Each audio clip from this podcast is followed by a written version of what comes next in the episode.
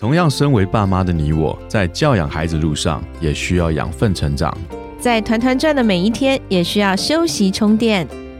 嗨，我是超爸 Eric，我是超妈 Kelly，欢迎来到平凡爸妈很 super，让我们成为你的超级学伴，共同用爱与孩子一起发光。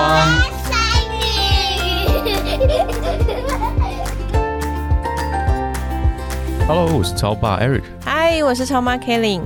我想问你哦，你是不是常常会跟孩子说不要做什么？怎么会不会？当然会啊，那你最常跟孩子说不要做什么？太多了吧？不要看手机，不要撒谎啊，嗯哼，然后不要一直吃甜食，嗯哼。不要喝那么多饮料。其实虽然我也是在旁边看着啦，但我觉得既然是今天我们的主题，其实是想要更多的来讲讲，我们常常跟孩子说不要做什么，但是不是可以试着跟他们说要做什么？像你每天跟孩子说不要看手机，不要吃这么多甜食，看电视不要太近，等等，不要说谎。那这些不要的背后，你会不会觉得你天天常常在说这些话？每天都重复在说。嗯哼，那他们当下听了吗？当然听啦，作为爸爸，你给予一些指示，当然听啊，怎么会不听？嗯，那他隔天做了吗？照样按照他做的方式做。所以你会不会觉得有时候你也觉得很烦，一直讲，然后孩子也觉得我的爸爸很烦？安慰我自己的话就是孩子嘛，对对不对？对，确实我们从小也是啊，就是父母亲叮咛我们的，要反复的叮咛。其实圣经里面有一句话，就是要殷勤教导我们的孩子。这个殷勤指的就是我们要很勤劳，不断的去重复，去叮咛我们的孩子。对，而且是带有耐心的。对，不只是超霸，其实我也会常常会说不要怎么样，不要怎么样。那我们的孩子知道方向了吗？我们只是在制止他往一个方向前进，但是并没有告诉他该往哪里去。嗯，我就拿一个说手机这件事情好了，因为 Alicia 老大他已经进入了国中嘛，青少年，所以难免他们是有手机在，哦，可能他们跟朋友之间有一些互动，或者是他的作业几乎都是在网络上，在电脑里嘛。对，那不难免我们就是很多父母会在讨论说，哎，这个三 C 的使用啊，手机啊等等的，我们常常会跟孩子说，不要一直看手机，或者是呃，比如说孩子喜欢吃糖、吃甜食，那我们会告诉他不要一直吃甜的，不要吃那么多甜的。那如果说孩子知道这个不要，但是他没有知道这个背后的原因，或者是你给他一个明确的方向，是不是他就这样一直重复？然后你叮咛了我就听话，你没有叮咛我可能就当做忘记。很难呢，我觉得很难呢。说实话，我们就是从过往自己所受的教育也好，或者是我们今天希望他怎么做，甚至于说，当他做一个行为，他今天没有被教导过，或者说他现在已经习惯了这个模式去做的话，你告诉他不要，是一个你很自然的反应，对不对？嗯，所有人都一样，都一样。嗯。嗯我们会制定法律的目的是因为设定一个底线，让大家不要去突破那个底线，对不对？嗯可是，在底线以上嗯是有很多维度的，嗯底线以上是非常宽广的，嗯法律只是最低层。嗯法律是告诉你，你只要做了不该要做的事情，那你会得到什么样子的惩罚，对不对？那是一个消极的指示。作为父母，我们很努力，我们心里都这样子想，我希望能够给你一些正面的指引。但是当你在做错误事情的时候，我当然是求急求快了。今天日常生活这么快，节奏这么快，我们这么多事情做。当我今天在工作上有压力、有焦虑存在的时候，当我回到家里面，我看到你在做一件事情，我一定是希望立即的制止你，告诉你不要这样，不要那样，对不对？嗯我们希望能够快速的、立即的得到这个解决方案。是，那也确实，孩子也在这个当下，他们也确实改变了，因为爸爸会管教嘛，所以当你说不要的时候，也许他马上就放下；也许你说不要喝饮料的时候，OK，那他就倒了一杯水。可是，在你没有看到的时候，他是否也是依循着你给他的指示不要呢？所以，这个也是我们要去关注的点是，孩子他的内心是不是真的知道爸爸或妈妈这个不要的背后，他的原因是什么？对他有什么不良的影响，或者是说对于身边的人，还是说哦环境，他有什么样的伤害，会给别人带来什么样的影响？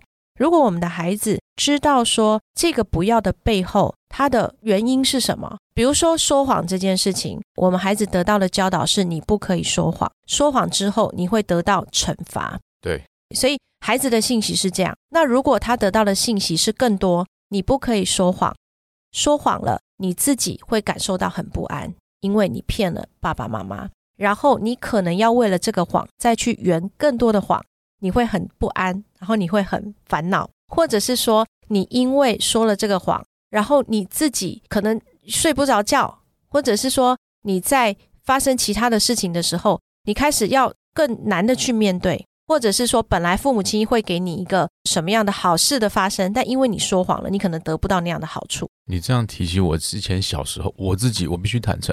我小时候是个很爱说谎的人呢，嗯，或许是因为我父亲给予我的教养方式，让我很难把一些真的东西讲出来。我常常会很害怕让他知道一些事实，或许不一定做错，但我可能会感觉到我讲出来会被骂，嗯，所以我就长养成了一个说谎的习惯。而其实小朋友说谎，父母亲都知道，嗯。但我后来也知道，我自己后来懂，慢慢慢慢懂事了之后，我其实很清楚，撒谎很不好，因为你撒一个谎，你就得再撒第二个谎，因为你第一个谎不随着第二个谎来圆第一个谎，第一个谎是不成立的。而你撒了第二个谎之后，你还是得撒第三个谎，去建立在第一个跟第二个谎之上。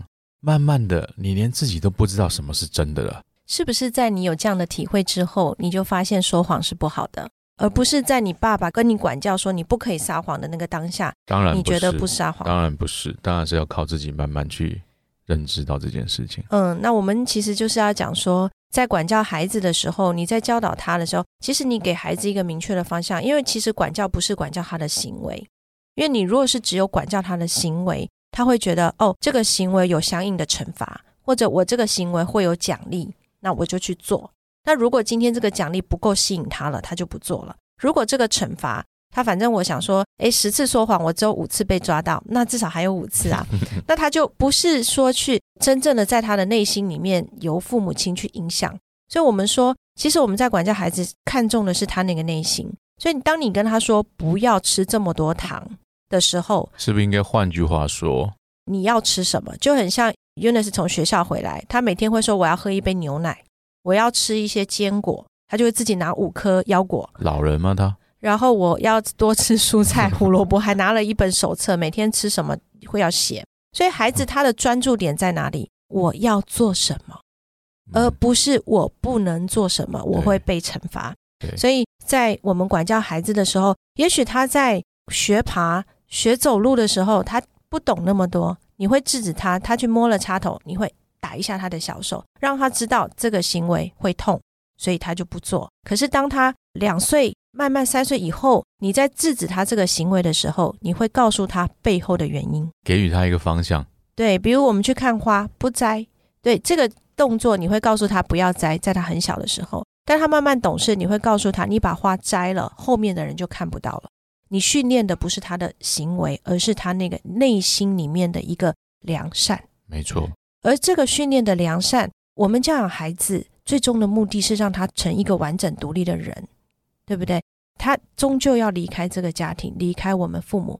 如果今天他离开了，我们父母是不是能够有一个十足的确信、信心？我的孩子，他其实是有一个相对他有一个判断力，从良善出发，有一个正确的判断力。对，所以对于说谎这件事情。他可能不是说我说谎了，我就会被惩罚，所以我不说，因为他长大了，没有人惩罚他呀。对啊，对啊，他只要不违反法律，没有人管他。我们一个每一个成人，其实在离开家庭之后，你成为一个独立的个体，开始自己为自己负责了之后，你会发觉你不停的在做错事。你有没有发觉？我们会其实真正每天都在做决定，而我们是那个要为自己做错决定而去承担起那个责任的人。所以从小你训练他的时候，我们叫孩子的这个心，他好像一个，我们把它比喻成一个仓库，你要在里面放什么？而当他遇到一个事情的时候，他可以在他的这个仓库里面找到相应的他的这个良善的心，或者是判断的能力。我就常常也是互相提醒啊，有时候提醒爸爸，然后你也有时候提醒我，尤其是像孩子现在有三 C 有手机这件事情，那我昨天其实一个很明显的一个感受就是。当你一直说不要看手机，不要一直看手机的时候，他确实马上拿下来，可是你看哦，不过了几分钟，哎，怎么手机又在他手上了？没错，这就是这样。包括我们自己也很难去控制，是孩子的错吗？其实应该父母亲有智慧的去引导。所以昨天我就做了一个，也不是刻意的实验，但就这么巧，昨天发生的事情，大女儿 Alicia 跟爸爸有一点冲突。那那个冲突其实是确实女儿她的态度也不好，所以我也说了她几句。那昨天呢，我就想，其实青少年我们跟他最重要的是一个关系嘛。有了关系之后再来管教，这个其实我们前几集也有提过。所以，我我昨天就叫他过来，然后我们就躺在沙发上，我就把他抱着。当然，妹妹这时候也会来，她就在左边，但是我的脸就朝向姐姐，因为我是刻意的要跟姐姐有一个很好的互动。因为前天其实我们都不开心，那她就很自然就是一副这样子，然后好像要来不来，可是她的脚是没有办法控制，她就是一直走过来，所以你就可以看到她的心是想要跟妈妈亲近的。然后脸那样子好像无所谓，可是手又想要去拿手机吗？没有，她躺过来之后呢，她躺在我旁边，躺在那，躺了大概我们就聊。他就说：“哎，妈妈，我们可不可以再像那一天去玩嘛？”他这样说，因为那一天我们两个人睡在一张床，就是出去旅游的那一天。然后我们俩就聊天，然后我们就很开心，因为也不用作业，什么都没有，就很开心。那他就说：“我们可不可以聊上次那个话题？”哎，我觉得聊了五分钟、十分钟，我觉得差不多了。他该要去做他的作业了。嗯，那我就说：“你不是五月份要交一个作业要画吗？你去拿 iPad 啊。”这个时候是我叫他去拿 iPad 了。嗯，因为他的作业是要用 iPad 完成。是，他就说：“等一下，不急。”然后就说：“你不是五月要交吗？你不是每天都在赶着画吗？就是拿着 iPad 一直画。”然后他就说。没关系啊，没差。五月几号？六号还是几号才要交？他不是那个一直要拿着三 C 产品的人他就是他平常就。但我觉得这件事情对我来讲是一个很好的机会教育。为什么？其实他为什么拿着平板？第一，当然他有作业；但第二，他在里面，他可能有朋友可以跟他聊天，或者是他在网络上看到什么，他觉得很有兴趣。如果今天你换一种方式，你本来跟他说你不要一直看手机，而是 Hello Alicia，我们来玩桌游。嗯。好，全家坐在一起，或者是 Alicia，我们来玩 Switch，我跟你比。对，所以你只要转换一个思维，转换一种说法，给孩子明确的方向，以及建构他的良善的心，那个内心就是背后的动机很重要。好，我不是怕被惩罚，而是我知道我这样子做对我自己有什么好处，对旁边的人有什么好处跟影响。那我们在教养孩童，其实如果是以这样子的方式去慢慢的养育他们，其实当他们独立成人了以后，我们相对是很轻松的。是你倒是提醒了我，纠正孩童的错误行为啊，不过是在建立孩子道德感众多管教方式的其中之一。而我们说的管教处罚，那也只是在纠正的范围之内。我们不要一直拿这个方式来管教孩子。我们其实有更多正向的教导，就像你刚刚说的这个案例一样，我们可以运用很多与孩子正面的互动的方式，去告诉他，去建立他里面的那个良善。对孩子所有的行为跟他的心是有关的，关注孩子的心和他的心在一起，不只重视孩子外在的行为，更在乎他心里的感受以及他所认知到的到底是什么。那我们下集再见喽，拜拜，拜拜。